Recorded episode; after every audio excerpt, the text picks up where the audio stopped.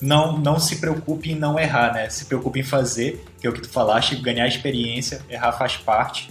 E tudo é relativo, então você tem que saber o que é a sua prioridade, onde você quer chegar, ou tem que tentar descobrir onde você quer chegar, que é normal também, esse processo de descoberta existe, não existe nada absoluto na vida, tudo é relativo, e isso não, não é desesperador, não. Existem formas da gente contornar isso. Pegando aí nisso, o erro não só é normal, como muitas vezes é o caminho, né? Tem um livro do Ryan Holiday que o nome é O Obstáculo é o Caminho. Acho que é bem nessa direção, assim. Sim, Às sim. vezes tentar evitar os erros é o erro. Né?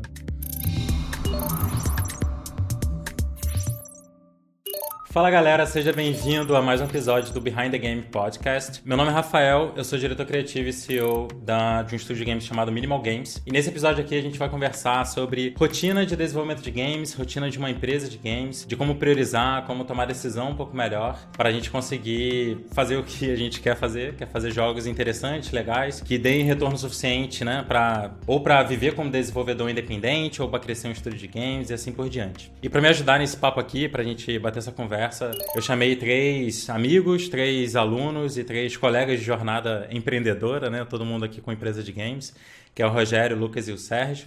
Então, pessoal, antes de mais nada, é muito obrigado por vocês terem topado bater esse papo daqui. A ideia é que, enfim, a gente converse de maneira geral sobre esses temas, com a ideia de talvez alguém que está ouvindo a gente consiga ajudar de alguma maneira. É meio que a ideia da gente bater esse papo em público, meio que para tentar ajudar quem está ouvindo lá do outro lado, né? Então eu vou pedir rapidinho para vocês se apresentarem, falar um pouco de vocês e o que vocês fazem, né, do estúdio de vocês, para a gente começar a bater esse papo. Então, Rogério, talvez pode começar. Bom, vamos lá. Bom, meu nome é Rogério Fávero, né? Eu trabalho como game designer há 12 anos. Sou especialista em jogos para educação. É, eu estou à frente de uma empresa chamada PlayLearn, de tecnologia educacional. Nós fazemos jogos, simuladores, aplicativos. E nos últimos dois anos eu tenho enveredado aí pelo esse caminho de jogo de entretenimento, aqui é junto com o pessoal, né? Está sendo bem interessante. As primeiras experiências foram legais, acho que tem muito aí para contribuir com o nosso papo. Massa. Fala aí, senhor Lucas.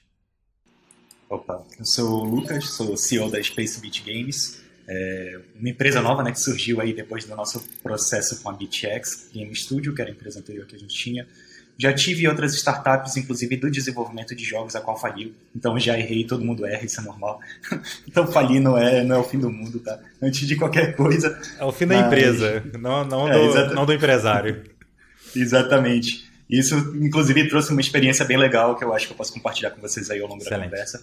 Mas basicamente é isso. Eu tenho várias empresas de tecnologia. Sou programador há uns 15 anos, mais ou menos, formado em engenharia e vivo nesse mundo de startups, sempre tentando inventar alguma coisa diferente e, e o principal, né, que é viver desenvolvendo jogos. Massa. Fala aí, Sérgio. Bom, sou o Sérgio Eta, é, eu sou engenheiro formado e assim, depois de 20 anos trabalhando no mundo corporativo, na área de tecnologia, instituições financeiras, eu resolvi é, empreender na área de jogos digitais. Então, Desde 2017, eu que o meu estúdio chama Mensana Interactive. Eu tenho um sócio que é o Márcio. Ele veio de uma trajetória semelhante e a gente uniu esforços aí para desbravar esse mundo de, de jogos. A gente já, já tentou diversos segmentos de mercado, diversos modelos de atuação, né? seja fazer jogos mobile, fazer jogos corporativos, projetos de gamificação, mas nos últimos dois anos praticamente a gente está dedicado a fazer jogos premium para PC e Mac na, na, Steam. Então, muito do que a gente está, da forma como a gente está estruturado, a nossa estratégia está calcada em, em atuar nesses jogos e, por enquanto, jogos de escopo pequeno. Excelente. Cara, eu queria, eu queria começar esse papo, talvez, até perguntando para o próprio Sérgio, assim mesmo, que tem, tem vários pontos, né, na, na real, assim. Um, um, tópico que muito me interessa, é, porque eu passei por isso também, então foi uma coisa que eu já li muito e, e, e troquei com muitas pessoas, é a parte de mudança de carreira de forma geral, né? Então imagino que eu nunca trabalhei assim numa grande empresa nem nada, como como é teu caso, né, que teve uma, uma carreira grande numa empresa e tal. Mas eu imagino que a parte de produtividade, rotina, que é o que a gente está conversando aqui, né? Tenha mudado um bocado, talvez, quando foi para a parte solo, né? Então muda as responsabilidades, muda ou como você prioriza, tomada de decisão, imagino que mude bastante coisa desse tipo, né? E tem toda a parte de poder fazer os horários e de questão de ser o seu próprio chefe, né? Que todo mundo acha que é mil maravilhas, mas assim, tem um monte de dificuldade, né? Associada a isso, né? Porque de repente não tem, não tem nada, assim, não tem ninguém pra te dar esporro se tu não fizer, sabe? Você só vê quando a parada tá, tá degringolando, né? Enfim, é, falando de experiências pessoais aqui já, mas enfim. Então eu queria saber, assim, Sérgio, como, como que você se organiza, assim, no, no estúdio atualmente? Como que isso é diferente de uma carreira é, numa empresa, por exemplo? Para a gente começar por aí, talvez. Tá, bom, a, a mudança é bem grande por isso, né? Porque na, seu, na sua empresa, você que vai estabelecer suas metas, você que vai definir para onde quer ir, né? Na empresa que tem um plano estratégico que você tem que seguir e, e, aplicar. E acho que um pouco o desafio né, de quando eu resolvi fazer essa, essa mudança foi tentar experimentar isso. Né? Eu estava num, num, momento de vida, de carreira, que eu já tinha tido essa, esse interesse de, de fazer isso anteriormente, mas depois de algumas dos últimos empregos que eu tive, eu falei, acho que agora é a hora mesmo de fazer, né? Até uhum. a, uma das coisas que me ajudou a fazer isso foi conversando com um, um ex-chefe meu, ele falou: se for fazer, faz agora, porque para você não se arrepender depois, você devia ter tentado. Uhum. Então, mesmo, eu vou, vou arriscar tentar, mesmo que dê errado, é, já, já é uma experiência que eu posso dizer que. Pelo menos eu vou ter ela, essa história né? para contar. Né? Exatamente. E, então, nisso eu fui, e acho que uma, uma coisa que foi bem importante, né, no, no primeiro momento foi ter é, procurado me, me, aproximar né, desse ecossistema, dessa área, das pessoas que fazem, como é que funciona, né, em, em muitos uhum. eventos para fazer network, para conhecer. Eu acabei conhecendo o Márcio e, e, acho que esse formato que a gente fez, que são os dois sócios né, que resolveram apostar nisso, estamos os dois full-time nisso. Então, o nosso modelo funciona muito. O que a gente faz? É, a gente acordou que o nosso modelo é todo dia a gente se, se fala pela manhã, né, uma reunião para alinhar o, os objetivos, as metas né, que a gente tem de, de milestones, de entrega dos jogos, né, finalização e uhum. publicação uhum. dos jogos. Né, são jogos, muitos deles a gente são, são projetos, projetos de escopo pequeno. A gente muito é, focado nisso, né, o que precisa ser feito para conseguir cumprir essas, essas metas que a gente mesmo se coloca. E acho que a, nisso a, ajuda a gente meio que baliza, né? O que a gente procura fazer para aquela semana, naquele uhum. dia que a gente se compromete a fazer, né? Uma, uma atividade minha que pode ter dependência do, do que ele faz, né?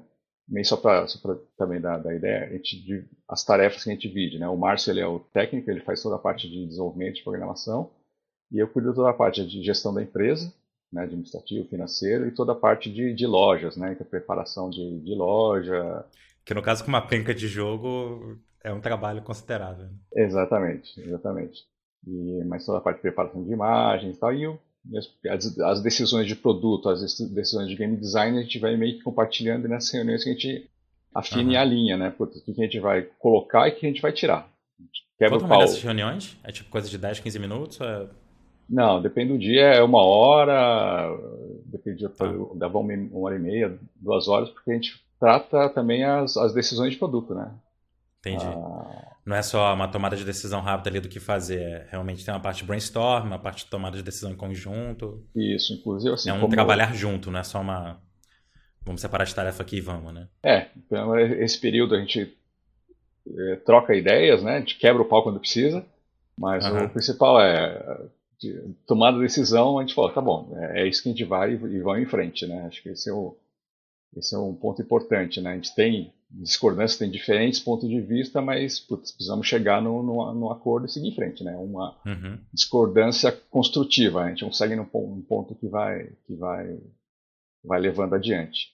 E acho que o que a, a ajuda é, é justamente isso. O que a gente alinha, a gente se compromete a fazer e, e executa, né? A gente sabe que tem é, aquilo que você falou, eu faço minha própria agenda, eu, se eu quiser ficar, tirar o dia hoje, tudo bem. O fato de ter uhum. os dois sócios, os dois comprometendo, os dois tendo como meta fazer o negócio dar certo, também isso que também cria uma pressão um sobre o outro, né? Então, Tem não um posso ficar folgando aqui né? porque, exatamente, um é, é, é meio é, se sentindo ah, moralmente né, obrigado a, a, cumprir, porque você vê que o outro também está tá, tá ralando, né? Uhum. Então, pra gente funciona, funciona muito bem. Essa, essa, essa, essa é uma curiosidade minha, assim, todo mundo aqui faz daily, porque é, é, é a coisa que eu mais tenho, tenho atrito em começar a fazer no, no estúdio, assim. Como é que é essa parte para vocês, assim, de diária no... Cara, eu posso até falar um pouquinho da minha experiência aqui com respeito a isso, porque, como tu falaste, no teu caso, se tivesse atrito, eu já tive que também um milhão de atritos com isso. Atrito meu, tá? Só pra constar, assim, não é do pessoal, não. Tá. É eu que não, já... dele, será que precisa mesmo? Rapaz, não, isso é a mesma coisa que eu me pergunto também, mas é, eu já passei por essa experiência de deles tanto na Software House quanto no Game Studio e sempre é algo muito controverso. A pessoa né, que está participando ali do contexto, do processo, às vezes ela acha que não é necessário porque, enfim, muitas vezes a gente está trabalhando em algo que leva mais do que um dia para fazer, né? Uhum. Mas no final das contas, o que eu pude perceber, e inclusive a política que eu estou adotando agora em conjunto com a nossa equipe, é de fazer as dailies mesmo rigorosamente todo dia, nem que seja somente para dizer um oi, tu olhar na cara da pessoa e falar um oi, porque isso destrava muita coisa, né? Ainda mais agora que a gente está trabalhando remotamente. Ah, então sim. acontece muita falha de comunicação, muita informação se perde, se perde é, de não ter o sentido dela amplo, né? Uhum. Entendido como deveria. E, enfim, a dele acaba virando um momento, principalmente agora, para o time trocar uma ideia rápida, falar um pouquinho ali sobre o que está fazendo e, e, enfim, os desafios que está enfrentando. E isso às vezes se desdobra na, nas possíveis soluções que a gente vai fazer durante o dia. Uhum. Inclusive, a, o que, que a gente está adotando agora é fazer as dates no começo do dia, justamente para a gente conseguir desdobrar o dia depois e não deixar para ser só um relatório no final. Uhum. Mas realmente é algo que nem todo mundo gosta. Eu pessoalmente também já já fui muito controverso quanto à necessidade de fazer uma daily, mas cada vez mais eu vejo ela como sendo um elemento importante no meu contexto, pelo menos, que não é um contexto tão, tão trivial, né? É um contexto que envolve muitas pessoas diferentes trabalhando em jogos é, diferentes uhum. ao mesmo tempo. É uma, uma, uma, coisa que eu, que eu comecei a fazer agora deve ter duas semanas, eu acho, que tá meio que em teste, mas a gente meio que já oficializou que, que vai rolar na Minimal. É que a gente está fazendo um projeto maior agora, né? Antes a gente fazia projeto que durava entre três semanas e três meses cada um, e agora a gente está com um que vai demorar pelo menos um ano e meio, com mais gente envolvida, né? Com oito, nove pessoas nesse projeto.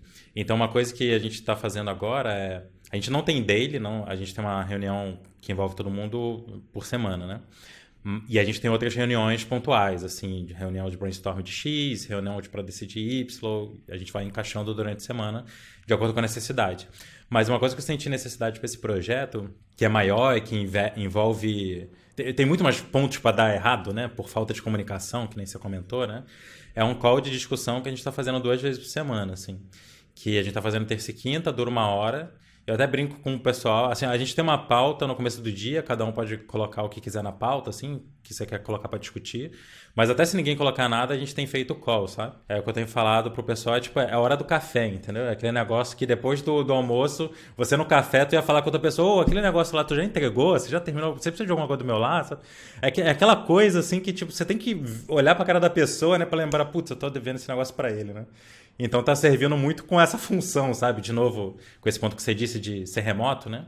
Tá, acaba, acaba, acaba funcionando como uma forma de serendipidade, entendeu? O gerador de das pessoas se esbarrarem, no caso todo mundo junto, mas enfim. Mas, mas dele ainda não, mas isso daí Sim, tem funcionado com um papel similar, assim.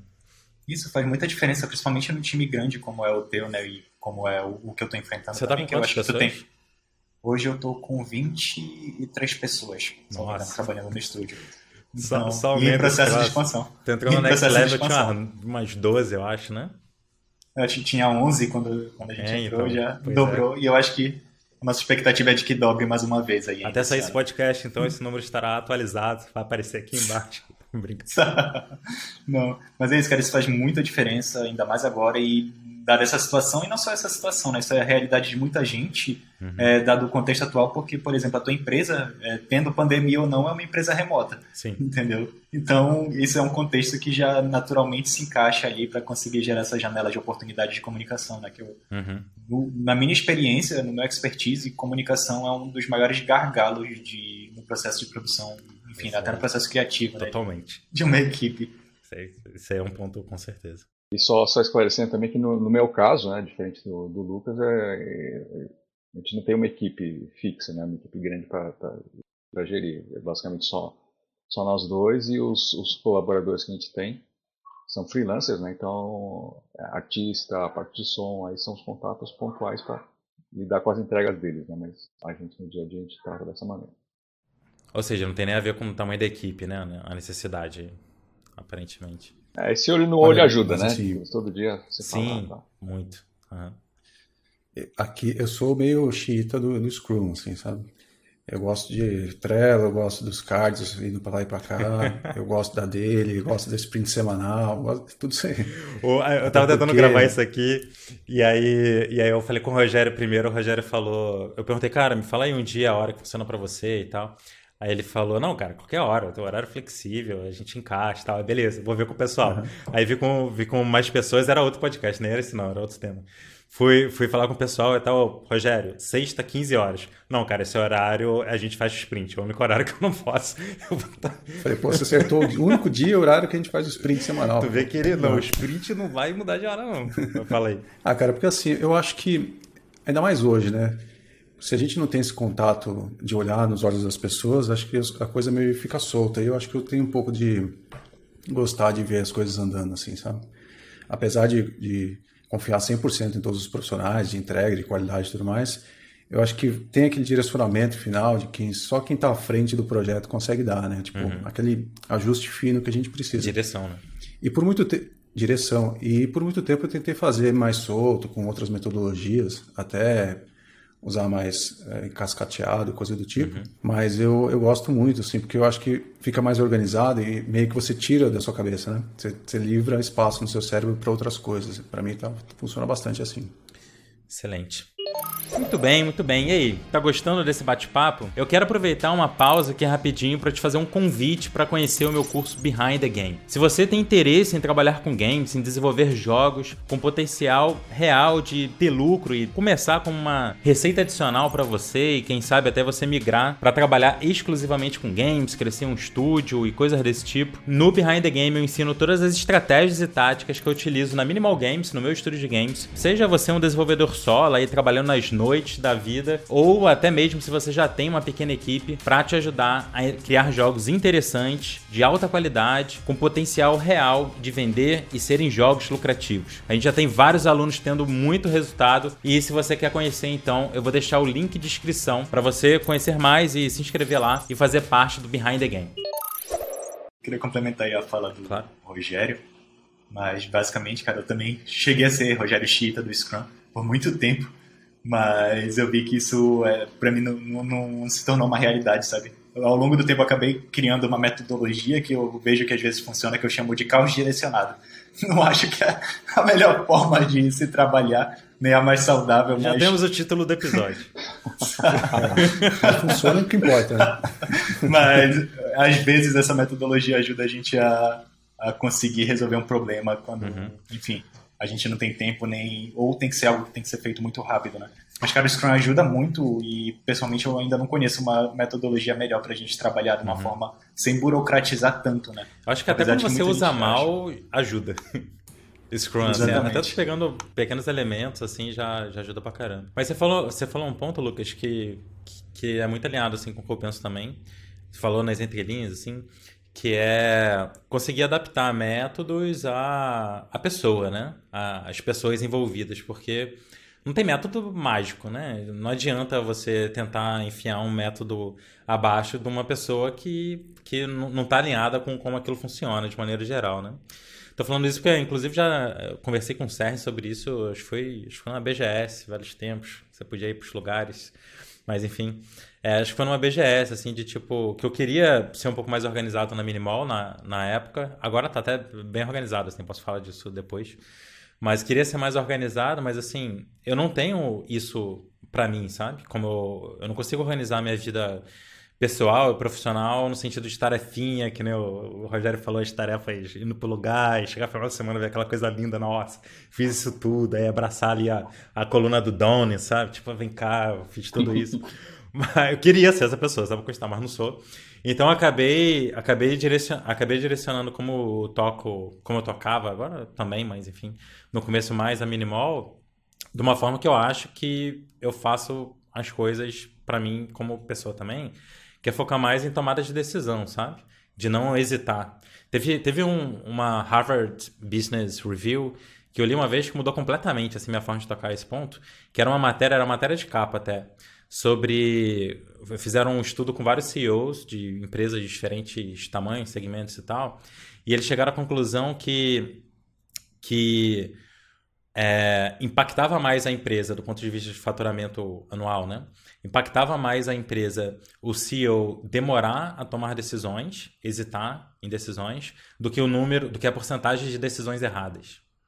Era um estudo bem, bem completo, assim, mostrando que, tipo, o cara que tomava várias decisões hesitava menos, né? Tomava muitas decisões e tinha uma porcentagem de erro até considerável, às vezes mais alta a empresa evoluía mais rápido do que os, as empresas com CEO que tomava menos decisões e tinha uma, um índice de erro menor, entendeu? Isso para mim mudou pra caramba, assim, meu jeito de pensar as coisas, de tomar decisão mais rápido, por, mesmo que eu erre, entendeu? E tá disposto a consertar no meio do caminho e tal. Então acho que, que esse foi um ponto assim que eu tentei trazer muito e tô conectando com isso que você falou, né, de de tem que adaptar o método, o formato de trabalho com as pessoas envolvidas, né? Porque senão, Sim. senão não encaixa. Isso. Isso que tu falaste já puxa um outro ponto também, que é justamente a questão. Tem uma questão de liderança envolvida aí, né? Sim. No nosso caso específico, que trabalha com equipes, mas também tem uma questão de empoderamento da equipe para ela ser uma equipe que autossuficiente, né? Que ela consiga tomar decisão. É, obviamente que tem que ser uma decisão inteligente também, né? Isso uhum. a gente espera que, no mínimo, mas às vezes não acontece. Mas enfim, faz parte também, como tu falaste. Muitas vezes a gente erra e errar é normal. Ajuda a gente no processo de crescimento. Mas quanto mais pessoas empoderadas a gente tem dentro do nosso time, quanto mais pessoas capacitadas a tomarem decisão, mais rápido as coisas andam e menos a gente precisa de processos, né, na verdade. Então, a gente só precisa, na verdade, encontrar uma forma de conseguir acompanhar o que está acontecendo e estabelecer os marcos principais e, uhum. enfim, é, é, sempre adaptado, né? Cada contexto é um contexto completamente diferente, mas para mim essa, essa acaba virando uma das realidades que eu pude perceber também ao longo das empresas que eu trabalhei. Excelente. É, e acho o... que só complementando nessa linha, uhum. acho que foi até um, uma quebra de paradigma, né? Quando eu saí da empresa grande, como vou começar uhum. a trabalhar, né? Então, conversando, né, com o Marcos, vamos começar a fazer tal, fazer um planejamento, botar um plano aí do, do ano, do mês. Eu falei, não, não faz sentido isso, a gente tá, tá só a gente aqui não vamos botar mais controle do que a realidade nossa, né? A gente tá, tá... Uhum. Então, adequar a estrutura, a realidade, ao grau de maturidade da, da, da empresa, dos projetos. Acho que a gente partiu para um negócio mais simples, né? Não tentar arranjar é, solução para o problema que a gente não tem ainda, né? Vamos fazer conforme, estruturando conforme a gente vai é, esbarrando, né? Encarando os problemas do, do crescimento, né? Então vamos começar simples e. e... É, eu, eu queria até concluir, ah, só complementar um pouco o que o Lucas falou. Acho, acho que é importante, quando você fala também de delegar, né, de confiar mais na equipe, eu acho que é fundamental, né? Porque eu não sei vocês, mas eu vim também da parte técnica, né? Antes da, de fazer a liderança do estúdio. E a gente tem essa tendência a se envolver muito no processo, né? De, do ferramental da coisa, né?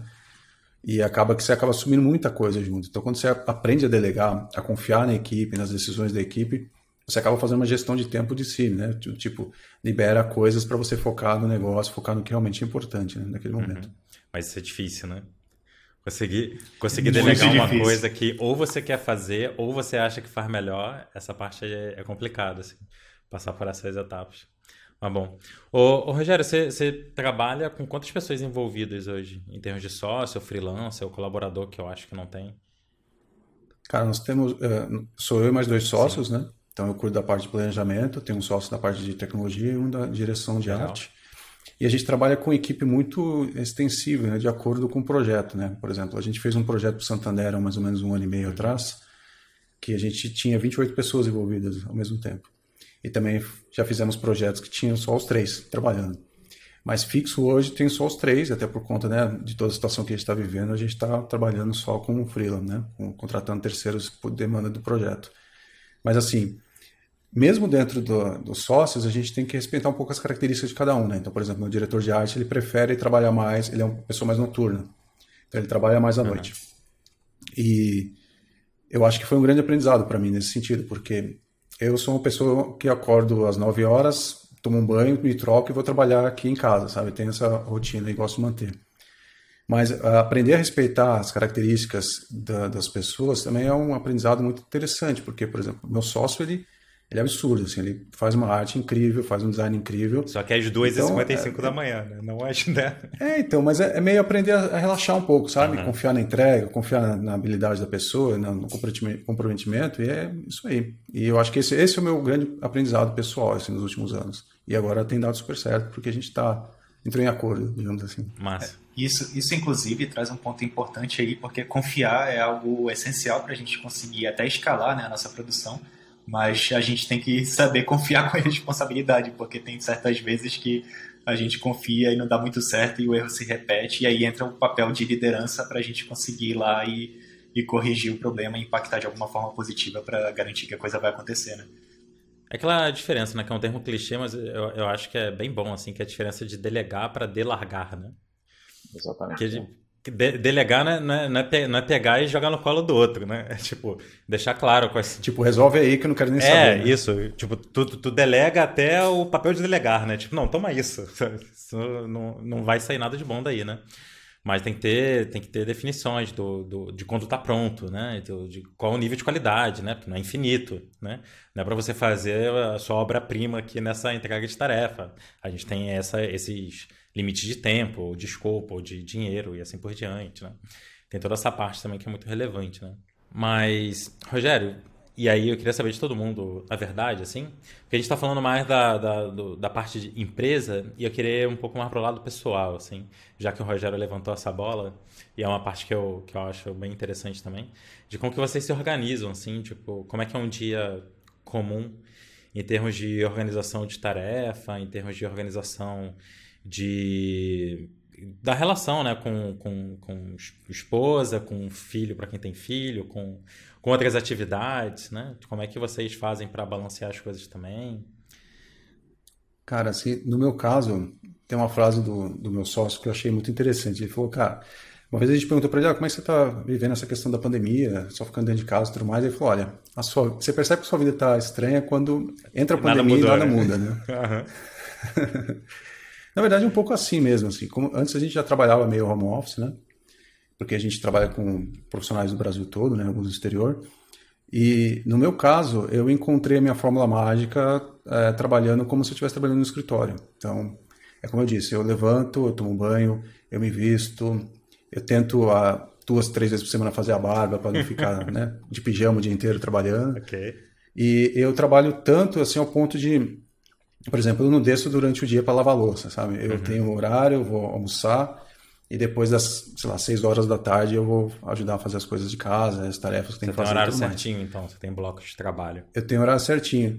E eu acho que é pro bem e pro mal, né? Pro bem, assim, no sentido de que é bom para você também é, mentalmente, né? Porque você trabalhando em casa, a tendência de você avançar 11, 12, 13 horas trabalhando direto é muito grande, né? Então, quando você cria uma rotina, é bom porque, por exemplo, vem meu cachorro aqui mais ou menos seis horas, ele já pula no meu colo e fala, é hora de brincar. Então tem coisas que despertam, uhum. que faz, sai você, faz você sair um pouco daquele ambiente de trabalho, e aí sim você está em casa de novo, né? Você tem o seu tempo de lazer, de tarefas e coisas sim. do tipo.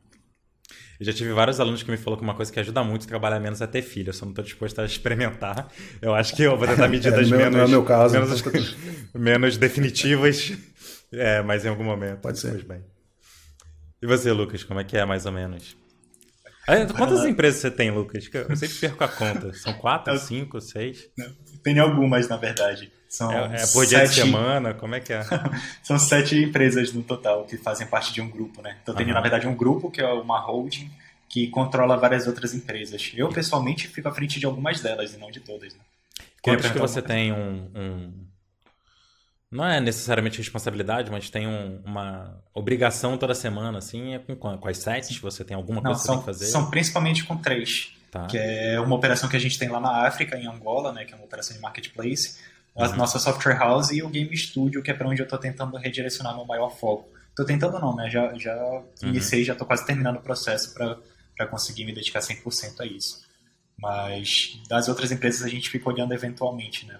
E justamente entra naquele ponto que a gente falou anteriormente, o que, que me garante conseguir ter essas empresas operando agora, outras empresas surgindo, outras empresas que a gente já encerrou. É uma equipe de sócios, que a gente tem um, um time de sócios aqui praticamente, tanto na holding quanto em cada uma das empresas que a gente funda. E são pessoas de confiança, pessoas que, enfim, a gente tem potencial e capacidade para conseguir direcionar cada uma delas.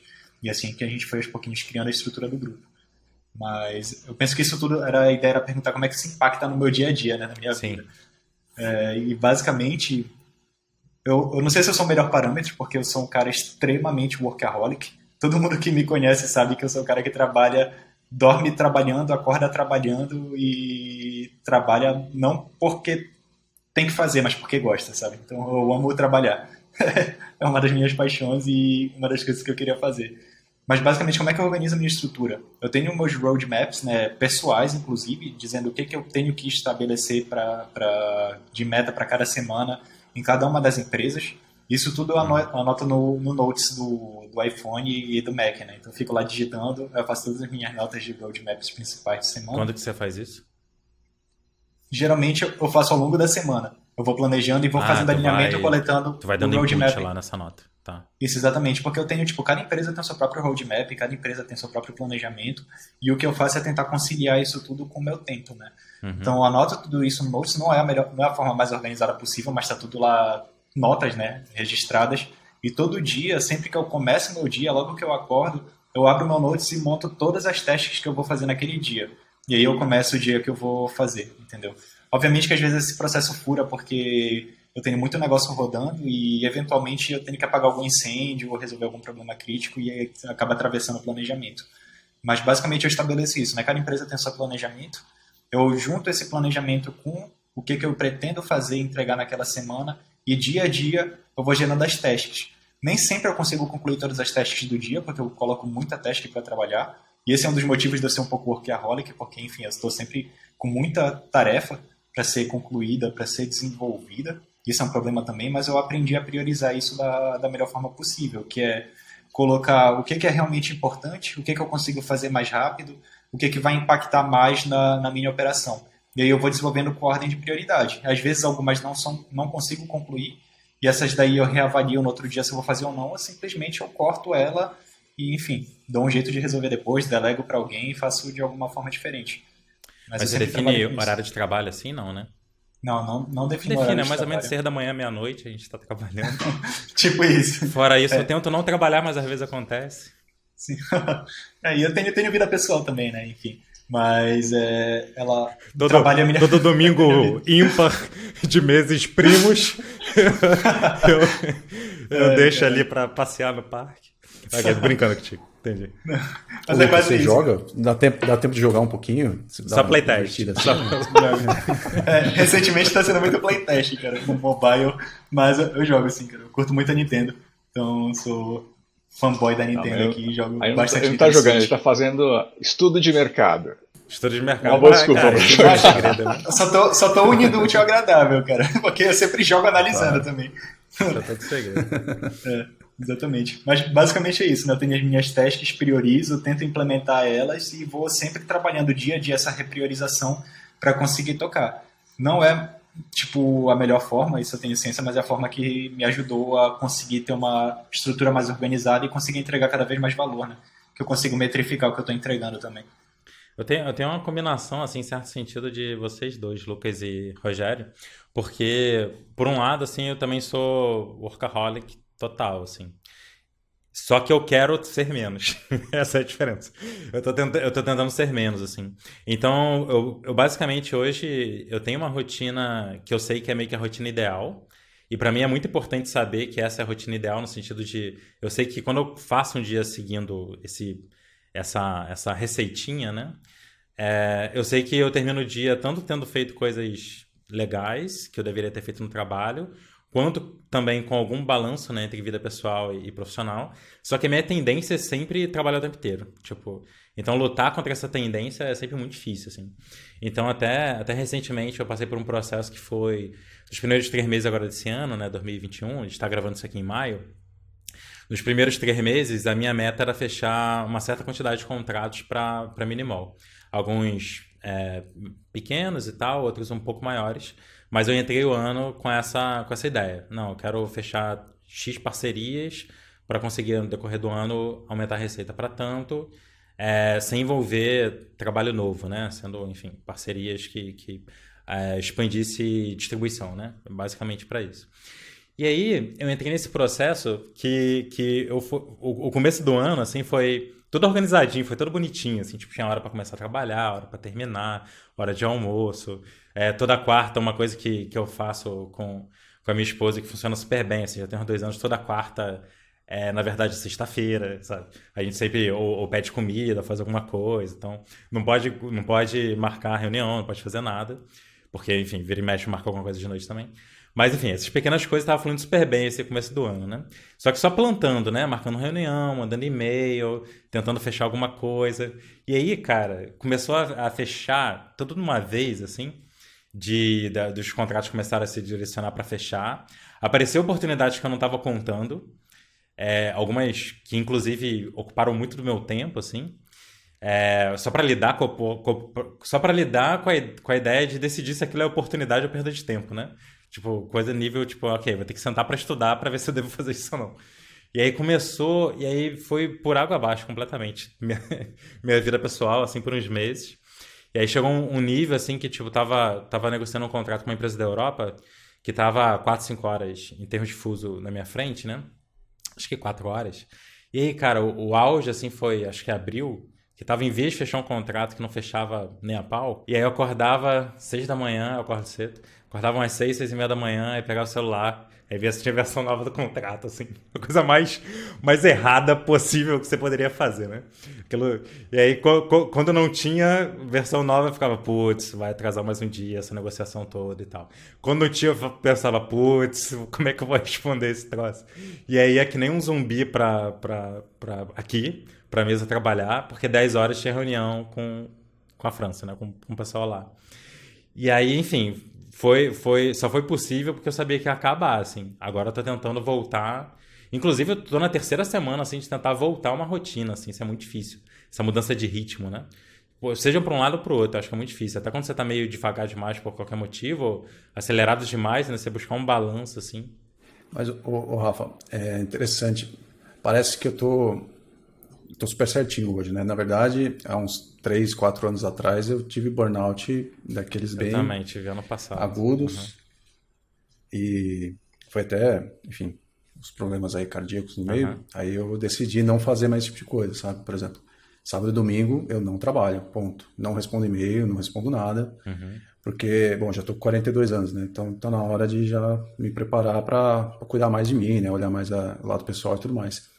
Mas, cara, quando você entra no burnout, bom, enfim, você, você, já passou por isso, é muito ruim, cara. Você não quer saber de nada mais, você não quer nem olhar mais para o projeto, para o computador, para nada. Então, hoje em dia eu procuro evitar um pouco isso. Por isso que eu dou uma pisada no freio aí. Eu tô, eu tô, tô nesse processo de tentar fazer esse balanço. Não, e tem várias coisas que são importantes aí, né? Tipo, a gente tá, fica trabalhando sentado aqui no computador, mas a gente tem que cuidar muito sim, bem do que sim. a gente está comendo, do que de como é que a gente se, enfim, pratica algum tipo de esporte para ver como é que tá a saúde do corpo. Porque se tu não estiver bem, é tu não vai conseguir acelerar também. Tu vai sofrer. Quando tu acelera, tu rápido entra em burnout e, e aí uhum. desanda tudo, né? Já sofri muito disso também. Mas é, é muito importante cuidar, cara. Isso é um fator trivial para qualquer. É como se fosse um atleta, pô. Só que a gente é um atleta que usa a cabeça aqui. Uhum. Justamente. É, no, no, meu caso, assim, eu tô num, uma fase aí de mais outra fase de, de vida. Eu tenho dois filhos já, um adolescente, já na universidade e minha esposa também, tanto eu como ela já tempos passados a gente foi bastante workaholic, né? a gente se dedicava muito, né, à carreira, tal, e o que a gente a gente conversou e optou por fazer, ainda mais nesse momento da, da pandemia, de ficar em casa, falou, não, vamos usar esse, esse momento, essa fase, oportunidade para ter uma convivência maior entre a gente. Né? Então, o que a gente tem hoje, é, a gente procura cumprir diariamente, sempre que possível, é, um horário de almoço todo, todo mundo junto, um horário de jantar todo mundo junto. Então, depois do almoço, a gente fica um tempo ainda conversando, trocando ideia. Final do dia, antes do jantar, a gente pega meia hora para todo mundo estar tá, tá lendo junto. Cada pega a sua leitura, mas só de fato estar uhum. tá lá, tá lá junto. Então, Legal. Fora as, as obrigações também da, da casa, né? De, ir pro mercado, fazer as coisas. Então eu, sabe, eu e numa consulta médica, eu, eu também participo disso, né, meu, da, da minha mãe. E então, isso eu, eu, eu compro, acho que é, tenho como, como obrigação minha, né? E o resto, o grupo profissional todo, eu encaixo dentro dessa, dessa, dessa disponibilidade, né? Precisar eu estico depois para fazer isso, uhum. para fazer cumprir. Mas muito eu, eu priorizo conforme aquilo que eu consigo entregar dentro desse, desse período aí, desse ritmo. Uhum. Isso é essencial nessa harmonia toda, porque se tu não tiver bem em uma das tuas pontas da, dos teus pilares que sustentam a tua estrutura, tudo cai. Exatamente. Então esse equilíbrio é importante, né? Mas inevitavelmente uma hora alguma delas desequilibra e a gente sempre tem que olhar um pouquinho para lá. É, entender que, que equilíbrio é o, é o estado ideal, né? O estado para onde você mira quando sai, você é para lá que você quer voltar, né? Sem, sem, sem utopia de que tu fica, tá, fica no equilíbrio o tempo inteiro, né? Senão acaba gerando ansiedade também e tem fases que precisa de certo desbalanço, né? É, exato. Eu acho. vai ter que dar, dar, dar um gás é, tal, não tem jeito. de madrugada, porque pô, não, tá na, na, na, véspera do deadline e tal. Aí você vai correr atrás. Sim. Né? depois você... Mas, ô, ô, ô Sérgio, é, você, você mencionou aí de que já foi bastante work, é, workaholic mais novo e agora tá numa nova fase e tal. Fiquei feliz porque significa que eu tenho esperança também, em algum momento equilibrar. Mas, assim, é, por mais que eu não sei quantas horas você trabalha e tal, mas parece que está um pouco mais equilibrado hoje. Só que vocês têm um output super alto, né? Assim, vocês são é um estúdio de duas pessoas, inclusive num formato que eu que já vi né, diferentes estúdios, um formato que eu acho que é meio raro de dar certo, assim. Os dois com perfil similar, os dois com, com enfim, com perfil similar de maneira geral. Uhum. No entanto, vocês estão se caminhando aí, se eu não estou enganado, para chegar em dois anos Quanto tempo tem a Mensana? A Mensana tem dois anos? A gente começou. Não, a gente começou no segundo semestre de 2017. Tá, quatro, quatro anos. Quatro anos é. Mas com esse formato de trabalhar com produto premium, é, na Steam e tal, acho que tem mais ou menos dois anos, vocês fizeram. Se, se não passou de 20 jogos, tá quase, né? É. Isso com duas pessoas e freelancers, assim. Isso, então, o que, que, que, você acha? O que, que você acha que foi mais relevante, assim, nesses é, últimos dois anos, em termos de enfim, para chegar num output alto, né? Você acha que foi questão de tomada de decisão, questão de rotina, questão alguma coisa específica de desenvolvimento de games? Acho que acho que tem muito do, do modelo que a gente adotou, né? Então, gente, como eu te falei, a gente já experimentou algumas coisas, pegamos projetos grandes no, no início e, e, não deu certo. Então, a partir do momento que é, a gente parou para pensar e tentar experimentar, a gente foi no modelo, né? Você divulga, você preconiza de fazer projetos pequenos com escopo concêntrico. Vamos tentar fazer algo que seja pequeno, mas que a gente consiga fazer do início até o fim, implanta, ver o resultado e itere em cima dele, né? É, então, muito do que a gente faz é tentar discutir a essência disso, né? Então, o que é um produto que a gente consegue, acha que tem um, um, um fit no mercado, tem uma, uma demanda, tem um perfil de jogador que vai gostar, e o máximo deixar no escopo mínimo que a gente consegue. Tudo que a gente fala, não, isso aqui, pô, ficaria legal, mas realmente é essencial, vai, vai, vai ser um diferencial fazer isso ou não, vai só postergar a nossa nossa entrega e e, o, e a, o que ele vai agregar é, é duvidoso. Então, na, no momento que a gente está, a gente está na linha de, de, de priorizar a, a entrega. Uhum. Tá? A gente sabe que é, a gente enxerga que em algum momento a gente vai estar tá, vai tá lidando com projetos mais complexos, escopo maior. A gente tem alguns que a gente está tocando em paralelo num ritmo menor, mas para garantir isso, essa, essa, esse crescimento e evolução, a gente está indo nessa linha de não, vamos, vamos tentar manter um ritmo aí de, de produção e produção com qualidade, né? Sempre que a gente vê que é, uhum.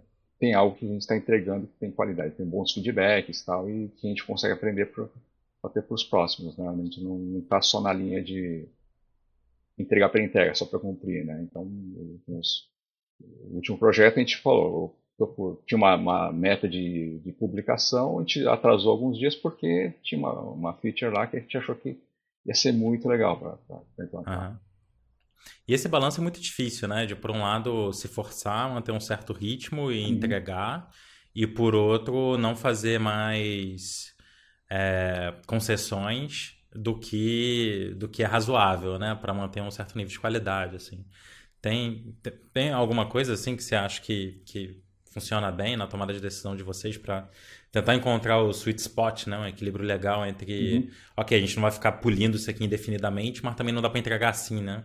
Só que esse range, né, é gigantesco, né? Entre o melhor trabalho de sua vida e um, um trabalho porco, né? Como é que decide onde é que fica no meio do caminho? Cara, tem muito do que eu eh, acho que essa essa esse essa conversa, esse debate que a gente tem internamente aqui ajuda muito a balizar isso, né? eu tenho minha régua de, de qualidade, o hum, Márcio tem o uhum. critério que para ele é, é, importante também, a gente fala, puto, e a gente vai nesse... É, é, é um desafio a gente tentar é, tentar convencer outro do que, que é o... onde que está o ponto ideal, né? E nisso, como a gente está muito aberto, a gente coloca muito argumento, mas a gente se desafia a, a, até esse, grau de convencimento, quando a gente chega no consenso, não, acho que está tá no, no ponto que os dois estão confortáveis e estão convencidos de que esse, esse, é o, esse é o ponto que dá para a gente entregar no, de uma forma viável. Uhum. No caso de vocês, assim, sem precisar falar quem é quem, tem um que puxa mais para um lado e, e, e o outro para o outro, e aí vocês tentam encontrar um meio termo, assim, de é, ter um lado que está puxando mais para a velocidade de publicação e outro mais para o nível de qualidade.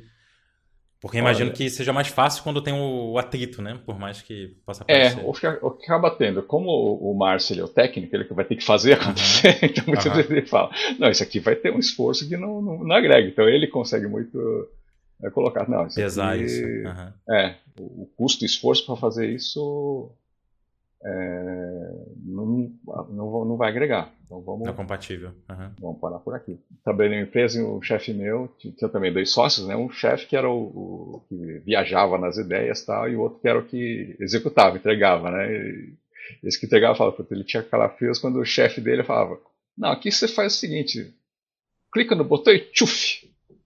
Foi quando esse tchuf que dava o calafrio no cara. É o tio de duas semanas de trabalho. Né? Como eu tenho. É, eu tenho um, uma experiência lá no passado ser técnico, ser programador, então eu entendo um pouco também, mas não tanto quanto ele, né? Mas eu consigo enxergar o, o grau de complexidade, então nisso não, é, não fica tão desbalanceado assim, né?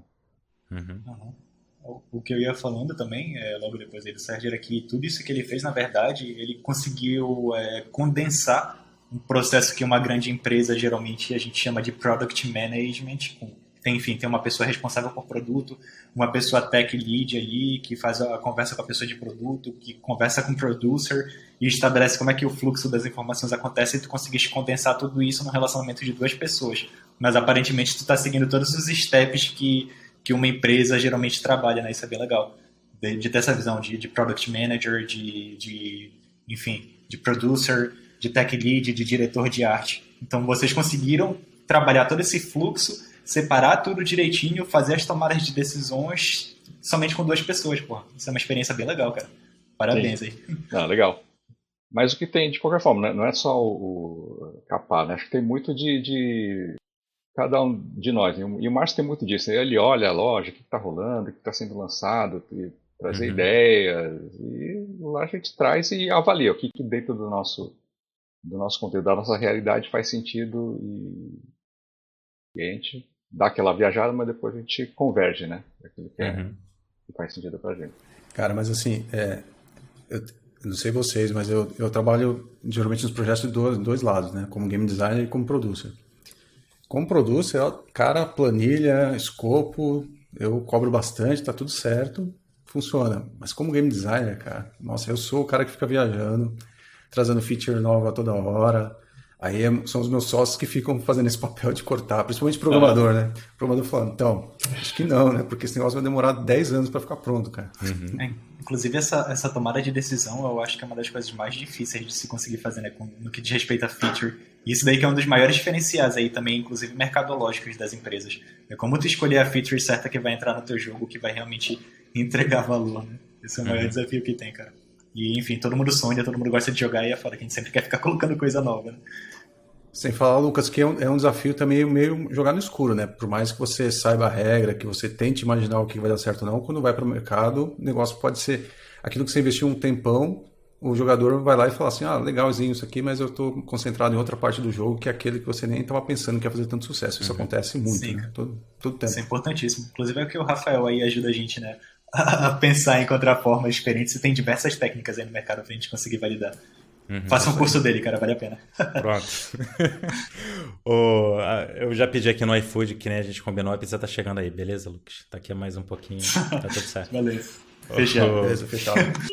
E aí, o que, que, você tá achando aí desse bate-papo? Bom, se você tá por aqui, eu vou assumir que você tem interesse em desenvolver jogos e talvez até ganhar uma receita com eles, talvez no seu tempo livre, ser uma fonte de renda adicional, que nem foi para mim lá atrás, assim, desde 2011, se eu não me engano. E agora já com estúdios de games, com, com várias pessoas trabalhando, fazendo jogos grandes. Com isso tudo, né, com essa experiência que eu acumulei nesse tempo, eu decidi criar um curso chamado Behind the Game e eu queria te convidar agora para conhecê-lo. Então no Behind the Game eu compartilho todas as estratégias estratégias e táticas que eu utilizo no meu estúdio de games para criar jogos de qualidade dentro do prazo, né, dentro do orçamento ali que a gente tem de tempo e dinheiro e que são jogos lucrativos que vendem bem e os jogadores gostam. Então, se você tem interesse em aprender sobre isso, seja você um desenvolvedor sozinho trabalhando duas horas por noite ou até mesmo se você já tem uma equipe e trabalha com isso full time, eu vou deixar o link na descrição para você conhecer o curso Behind the Game, se inscrever e espero ver você lá. Agora vamos voltar para o nosso bate-papo. Pessoal, uma coisa que eu queria perguntar para vocês é se tem, tem, tem alguma, algum jeito de pensar, ou assim, chame como quiser, filosofia ou alguma coisa desse tipo, que vocês acham que ajuda vocês a fazer o trabalho de vocês, assim? Eu posso até, eu posso até começar com um ponto recente que eu acho que foi que impactou muito para mim, assim, que é na, que nem eu falei, tipo, no ano passado, né, 2020, eu tava trabalhando muito, assim, tipo, bizarro. Tipo, um dia que eu trabalhei pouco era 12 horas, sabe? Tava trabalhando uma quantidade de horas gigantesca. E eu já tinha tido um período de trabalhar muito uma vez, que eu tinha prometido para mim que eu não ia fazer, e aí ont ontem não, ano passado, nesse período de pandemia, eu entrei nessa também.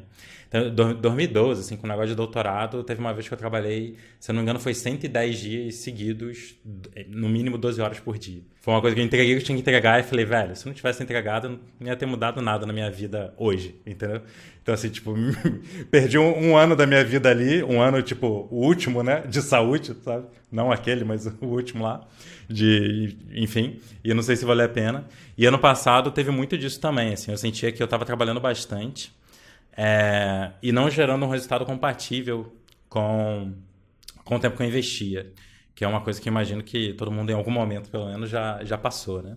Em termos de uso do tempo, né? Basicamente, né? Que tem a ver com priorização, tem a ver com todos esses pontos, né? E aí, teve, tava lendo um livro que eu esqueci o nome agora, geralmente eu lembro dos nomes, mas depois eu posso procurar e colocar aqui no podcast. É um livro de graça até, enfim.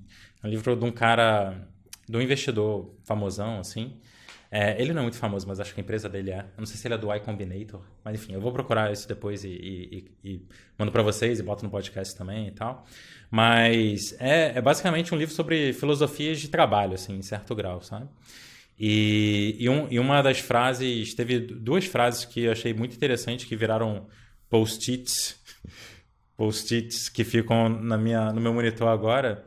A primeira é earn with your mind, not your time, né? Ganhe com a sua com a sua mente, não com o seu tempo. Eu sinto, eu sentia que eu usava muito tempo como ferramenta de resolver problema, em vez de utilizar inteligência né? Em vez de pensar, ok, como é que. Eu, eu, eu, posso jogar 10 horas nessa tarefa e resolver, ou eu posso talvez pensar se tem alguma forma de eu não gastar 10 horas para obter o mesmo resultado, assim. E aí essa frase é uma coisa que hoje me puxa muito mais para pensar dessa forma, sabe? Eu achava que eu já fazia muito isso, mas como subiu a barra do que eu estava fazendo, basicamente, com. Enfim, tocando mais coisa, com, com, mais, com mais colaboradores, com mais projetos, com mais ambição nos projetos que eu estava e tal. Eu me, eu me encontrei no momento onde que resolver o problema jogando mais tempo estava dando errado, que era o que eu estava fazendo, né? Tava trabalhando mais horas para tentar resolver o problema, né? Porque, nossa, tem esse bando de coisa, tem que trabalhar mais. E o outro, então esse é um que, assim, só, só o fato de ter essa frase aqui na, no post-it no monitor, de vez em quando eu olho e falo, cara, tô, tô gastando uma quantidade de horas enorme para resolver isso, será que eu não deveria gastar uma hora pensando como que eu resolvo isso dentro dessa uma hora, nem que seja, enfim, delegando para alguém, sei lá. É, quando isso é possível, né? Enfim, ou, ou, pensando numa forma diferente de fazer essas coisas. E, e o outro foi. É, essa não tá aqui, que eu acho que o post-it caiu. Deixa eu ver se é esse daqui. Não, esse aqui é o Fiarmante. O post-it caiu, mas tem algum lugar aqui que é. Pense. Pense em quem e não em como. A minha tendência quando eu tenho um problema novo é pensar como que eu resolvo isso. Ou pelo menos era, e é uma coisa que eu estou tentando redirecionar, né? Eu sempre pensava em como que eu resolvo isso, né? E aí o como te direciona para várias coisas que demandam muito tempo, né? Te demanda para te, te leva para estudar várias coisas novas, te leva para experimentar com, com projetos, porque tu está focado no como, né? Como que eu resolvo essa questão, né? E não como resolve a questão, mas qual é o como, né? Como se faz, como qual é o passo a passo, né? E assim por diante. E aí, é claro que isso não, não se aplica a todo o contexto, mas se aplica para muita coisa que eu estou fazendo hoje, é, e acho que vocês aqui também, é, é essa questão de pensar em quem e não e não como, né? E o quem agora está sendo. Às vezes pode ser para quem que eu delego isso, isso é o mais trivial. Mas às vezes é uma coisa que aí, sim, vale para qualquer pessoa em qualquer estágio, eu acho, que é para quem que eu pergunto isso, né? Porque é, tu, tu, pode gastar 50 horas pesquisando alguma coisa, ou você pode gastar 30 minutos perguntando para alguém que sabe, certo? Então, muitas vezes tem essa possibilidade, às vezes a gente não utiliza, né? E às vezes eu me toco dessa possibilidade até quando alguém faz isso comigo. De tipo, teve um amigo assim que me ligou um dia desse, ele trabalha com outra coisa, nada a ver, ele estava pensando em utilizar jogo como ferramenta de marketing para a empresa dele. E aí ele veio, marcou um call comigo e falou: pô, tô com essas ideias e tal. E, cara, a gente chegou em umas conclusões, assim, em 35 minutos de conversa, que eu tenho certeza que ele, por tá, por, enfim, por não ter o conhecimento que eu tenho de jogo, né? Ou ia fazer errado, ou ia gastar, tipo, uns três meses para chegar em alguma conclusão próxima, sabe? Que era, inclusive, que não vale a pena fazer um negócio que ia demandar muito trabalho e valia muito mais a pena fazer outra que era mais simples, sabe? Enfim, então essas duas aqui eu fui falando até para vocês irem pensando aí no meio do caminho. Né? No meu caso, essas duas estão pontuando bastante esse ano, assim, de é, pensar em quem em vez de como. E a outra é como que eu resolvo isso com a minha cabeça e não com o meu tempo, né? Com o meu cérebro, não com o meu tempo. E eu queria saber de vocês, assim, até para aprender, se tem alguma, alguma filosofia, alguma, algum jeito de pensar, assim, de maneira geral, que vocês acham que impacta positivamente o trabalho de vocês, ou como que vocês conduzem as coisas. Começar, posso falar aqui do, sobre o meu. É Bem, basicamente, eu não tenho uma metodologia tão certinha como tu costumas ter, Rafael, mas eu trabalho muito analisando o que, que gera mais impacto. E para mim, o que, que é gerar impacto, é independente de quem ou como.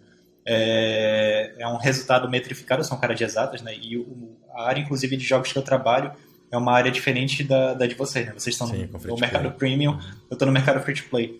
Então, cada decisão que eu tomo é, é baseada em dados Uhum. Ou dados coletados de análises de outros jogos, que isso, enfim, é, dá para se aplicar em qualquer contexto. Usar como seja. benchmark. Etc. Isso, usar como benchmark, etc. E análise do meu próprio jogo, entendeu? Então, eu, metrifico cada passo que o jogador dá dentro do meu jogo, vejo o que, que eu quero gerar e, tipo, tento otimizar o que eu vou desenvolver para conseguir bater o meu objetivo final, que geralmente é o quê? É reter mais o jogador para conseguir aumentar a exposição dele a algum conteúdo que a gente mostre dentro do jogo e consiga aumentar os nossos ganhos. No final das contas, né, a decisão acaba sendo direcionada ao que, que vai gerar mais dinheiro.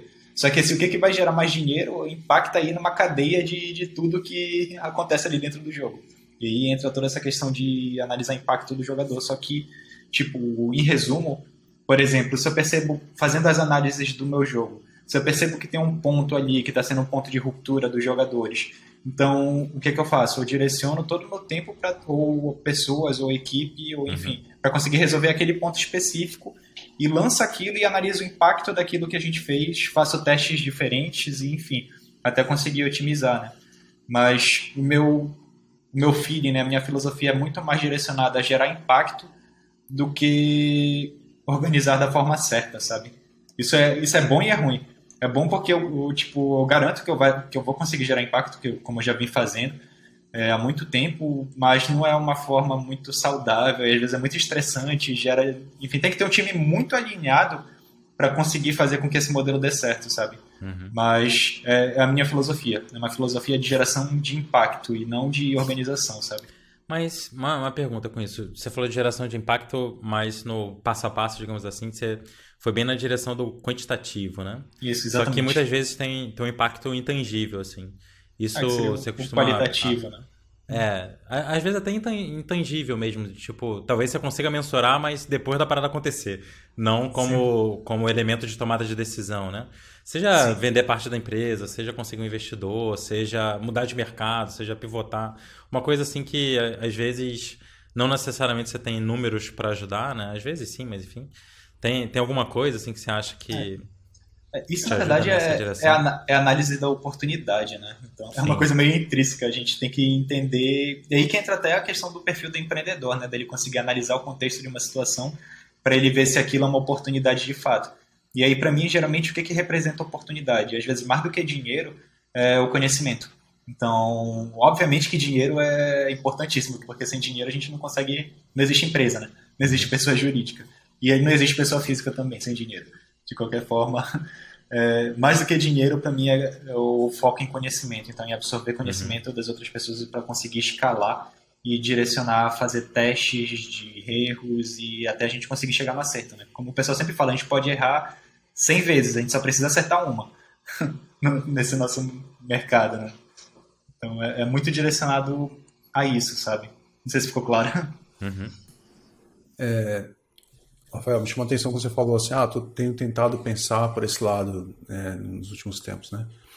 É, antes, quando você chamou para essa conversa, é, eu tentei fazer uma reflexão do que, que eu mudei em relação a isso, porque de fato eu mudei bastante dos últimos anos para agora, né? Até, até para o escopo dos projetos e tudo mais, né? A gente tinha estava focado em fazer projetos maiores, agora em projetos menores. E cara, você falou do post-it, eu tenho um post-it aqui na minha frente que está escrito assim, princípio do Pareto. Uhum. Pra, é, enfim, para quem não sabe, né, porque você fazer 20% do esforço para atingir 80% de um resultado, né? É, e eu percebi que eu faço isso inconscientemente. Esse negócio está na minha frente aqui, eu fico olhando para ele o dia inteiro e eu acabo tomando decisões mais focadas no que vai gerar um grande impacto dentro dos projetos. E outra coisa que eu também notei é que nos últimos anos eu tenho corrido muito atrás das coisas urgentes, né? Tudo é urgente, tudo você tem que resolver, tem que resolver da forma mais rápida possível. E fazer, parar esse tempo de fazer essa reflexão, como você mencionou, de tirar uma hora para pensar a respeito daquilo, também é focar mais no que é importante, né? Porque se você focar no que é importante, você vai ter menos coisas urgentes no uhum. futuro, né? Então também é uma coisa, mas cara, é engraçado como isso é muito inconsciente quando você começa a focar nisso, né? Começa a prestar atenção nessa direção. E quando você chamou o principal, eu falei, cara, vou começar por que, que eu mudei, né? Eu comecei a refletir, eu cheguei a esses dois pontos, talvez, enfim, ajude alguém aí a pensar também. Sim, é, inclusive, Rogério, isso daí, só colocando uma vírgula, né? O que tu falaste, o conceito de impacto é relativo. Pô. Cada um tem o, o que, que considera o impacto ideal uhum. para o que está buscando, Sim. né? Então, Totalmente. eu acho que mais do que, tipo, o elemento chave, na verdade, para a gente conseguir fazer essa tomada de decisão é tu definir o que, que é o teu objetivo. Uhum. O que que tu queres com aquilo, entendeu? O teu objetivo é tu construir um jogo, não que seja, todo mundo sonha em fazer isso, né? Construir um jogo grande que vai gerar um impacto alto. Tá, isso é um objetivo que tu sabe que tu nunca pode começar por aí, que é muito difícil de acontecer. Mas ele é completamente diferente do objetivo que o Rafael fica pregando, geralmente na Next Level, de construir um jogo rápido. Isso daí também tu já consegue analisar uma tomada de decisão a gerar um impacto positivo a isso, né? Então, eu acho que antes de qualquer coisa, para conseguir fazer essa tomada de decisão da melhor forma possível, é a pessoa sentar, refletir, analisar e definir para ela o que, que, é o impacto, qual é o objetivo que ela quer conseguir atingir né, com aquilo. Uhum. E o que é muito difícil, não é tão fácil de, de conseguir definir né, no começo, ainda mais quando a gente não tem experiência. Mas aí tem várias técnicas e formas da gente conseguir descobrir esse, esses elementos. Né? E é convivendo com desenvolvedores, principalmente quem está começando no mercado, é muito fácil encontrar isso, né? Objetivos diferentes. Uhum. Tem aquele que o objetivo é lançar o jogo, né? Porque ele precisa passar pelo processo completo. Aquele que o objetivo é mais artístico, eu quero me expressar por meio do jogo, né? Enfim, quando a gente fala de objetivo, pode ser escopo, dinheiro, enfim, sucesso, mas concordo plenamente, Lucas. Tem diversos objetivos, né, cara? Só tem que... Às vezes as pessoas eu vejo que não tem muito objetivo. Acho que é o grande ponto que tem é que ser É aquela história, né? pensado, né? Você não sabe para onde vai, qualquer lugar serve. Né? Não sabe para onde vai. Exatamente, assim, é isso aí. O, teve, teve, teve, recentemente, assim, um, alguém veio falar comigo, ah, tem um, tem um amigo meu que, que ele é game designer, você tem alguma dica para ele? Como assim? O que, que ele quer, né? Dica muda de profissão. É, eu, eu, eu Não, que eu Pô, que sacanagem. o que eu, eu respondi para ele foi: tá, mas o que, que ele tá querendo alcançar, né? O que, que ele tá querendo. Não. É, ele é game designer, ele formou no lugar tal, e falou só dali para trás, né? Nada dali para frente. Ele é game designer, já fez isso, blá blá blá, não sei o quê. E aí eu sei que você tá por dentro do mercado de games e tal. Eu queria saber, pô, tem alguma dica assim para ele e tal, tipo. Não. eu tenho alguma dica se, assim, tô, tô, tamo aí para ajudar, assim, mas me fala o que, que ele tá querendo buscar, né? O que, que, que ele quer fazer, tipo, que nem o próprio Rogério falou, assim. Ele pode estar querendo fazer um jogo que, que vai deixar ele milionário, ou pode estar querendo fazer um jogo que vai, sei lá, comunicar uma mensagem que para ele é muito importante ser comunicada no mundo, alguma coisa do tipo, né? Então isso tem um espectro gigantesco, muda completamente o nível, e aí indo pro lado do, do Lucas de, de quantitativo, né? Muda com que você mensura progresso, né? Até se for uma coisa assim mais, mais conceitual, ainda assim tem como você definir como que você está progredindo, né? Nem que seja, sei lá, se é uma coisa, impacto com relação a expandir determinada mensagem, né? Aí talvez seja simplesmente quantidade de jogadores, né? Não necessariamente associada a faturamento, mas esse é o, a mensuração do impacto, né? Que o Lucas estava falando nesse contexto que eu estou falando agora, né? Mas enfim. E contigo, Sérgio, tem, tem algum ponto assim que você acha que ajuda de maneira geral? Ou até mesmo que mudou antes, quando estava na carreira e que não era tão importante lá e agora é importante tocar num estúdio, enfim. É, acho que assim, tem o que do que vocês estavam falando de objetivo, né? Qual é o objetivo que vocês têm? Uma coisa que foi amadurecendo e crescendo para a gente né, nessa, nessa evolução uhum. é assim, a gente está fazendo jogos pequenos ainda, né? Que não são eles que é, a chance de, de, ser eles que vão deixar a gente é, arrebentar de ganhar dinheiro, por enquanto, é, é baixa, mas está tá caminhando numa evolução. Né? Mas o, negócio que nos, que nos traz e nos deixa mais claro, para a gente faz sentido, é assim: é, o qualitativo sim é importante, né? a gente está tá conseguindo jogos têm impacto é, cada vez maior, financeiro, mas também o que a gente avalia, né, a gente, nessas nossas conversas, tem muito da gente avaliar também as civils, né, os feedbacks que a gente está tendo. Então, pessoas compartilhando a experiência que eles têm com os nossos jogos, né? Que é um negócio que são simples, mas são relaxantes. A pessoa né, passar um momento agradável. Alguns jogos são curtos, de duas, três horas, mas putz, é curto, mas esse tempo vale super a pena. Então isso já, uhum. pra gente já, já vale super a pena, né? E mesmo jogos de, de quebra-cabeça, que esse então, tempo de, de jogo maior, o pessoal fala, não, são passei 20 horas fazendo esse quebra-cabeça que é sensacional. Virei fã de vocês, então continuo fazendo mais. Então, acho que isso eh, alimenta a gente, só é por aí mesmo. A gente está pensando em jogos já de um escopo maior, mas que continuem nessa, nessa pegada de trazer algo, algo bom para as pessoas, né? Conseguir trazer isso. É... Fazer esse balanço, né? De por um lado conseguir criar uma empresa que é sustentável, mas por outro lado ter um impacto além, além do dinheiro, né? Exatamente. Como então, parte de assim, realização pessoal, né? É, não é qualquer coisa que a gente vai querer fazer. É cada vez mais uhum. focando no, no tipo de, de, jogo que a gente quer fazer, né? E nisso, as decisões todas, né? O que fazer, o que priorizar, o que vai agregar, tá bom. Esse jogador que jogou o nosso, né? Tem essa característica, que fica satisfeito com, com, com esses jogos curtos. Ele vai se encantar com esse, esse tipo de feature? Ah, acho uhum. que vai. Então, puta, vamos investir. É um esforço que, que a gente consegue fazer, é realizável? É, vamos, vamos botar. Vamos botar para fazer.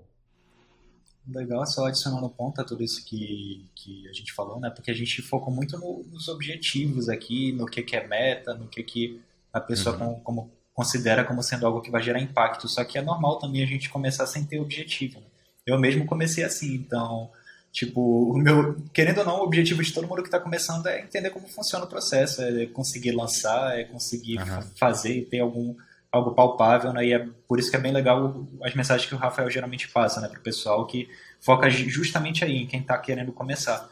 Mas no meu caso, por exemplo, quando eu comecei a minha primeira empresa, é, eu queria fazer jogo, sabe? Esse era o meu objetivo. E aí, quando eu comecei a fazer jogo, eu vi que eu precisava de dinheiro. Aí eu fui atrás de dinheiro.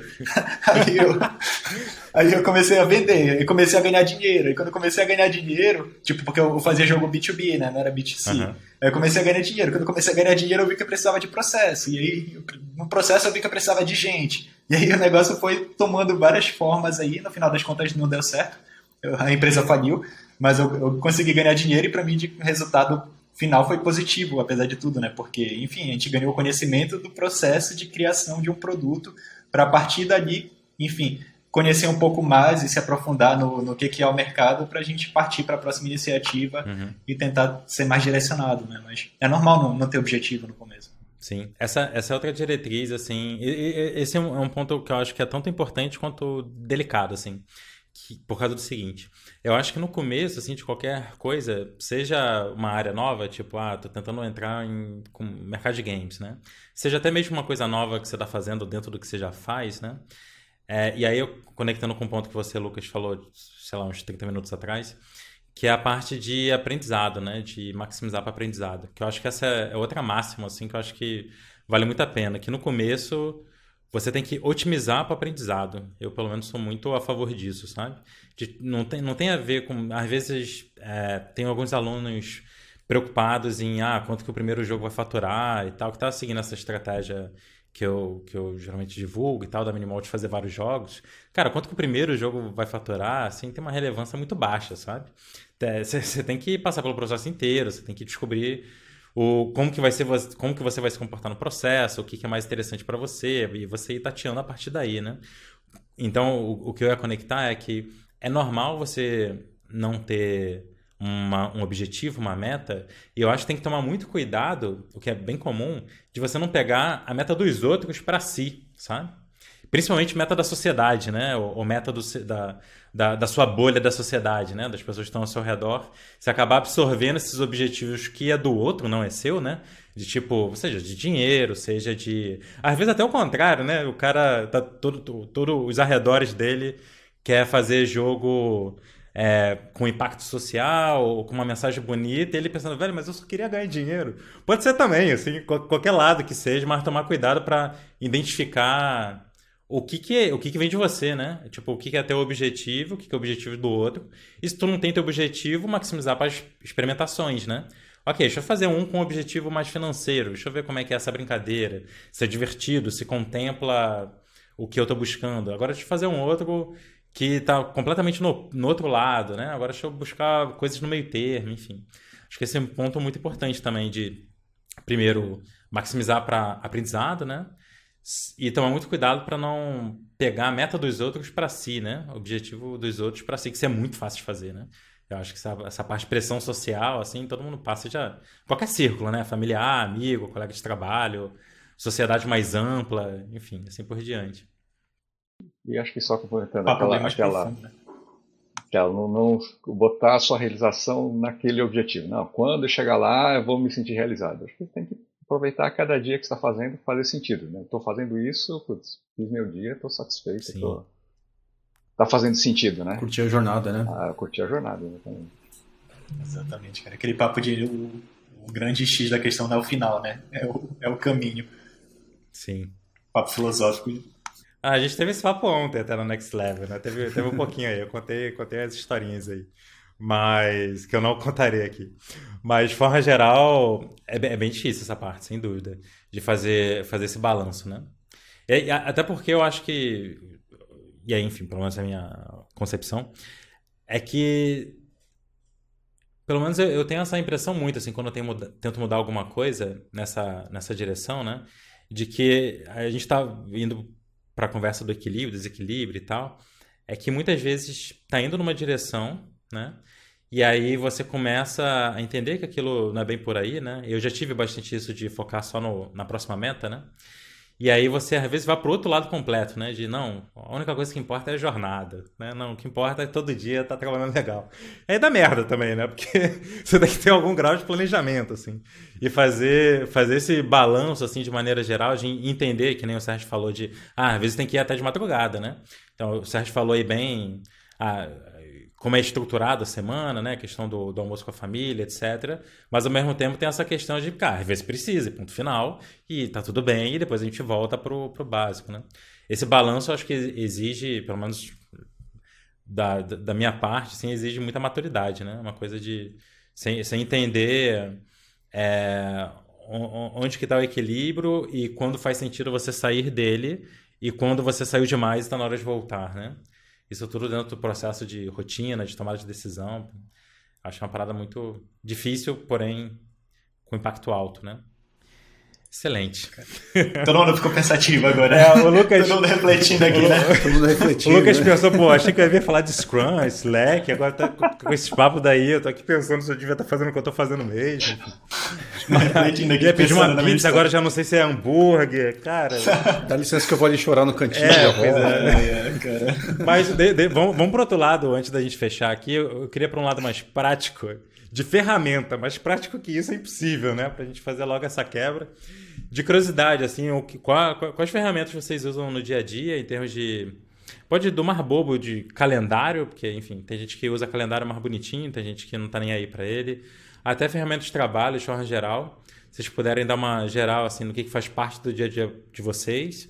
E talvez até que vocês acham que tem um impacto maior, assim, para a produtividade de maneira geral. É, bom, deixa eu começar essa, porque Sim. mim tá fácil.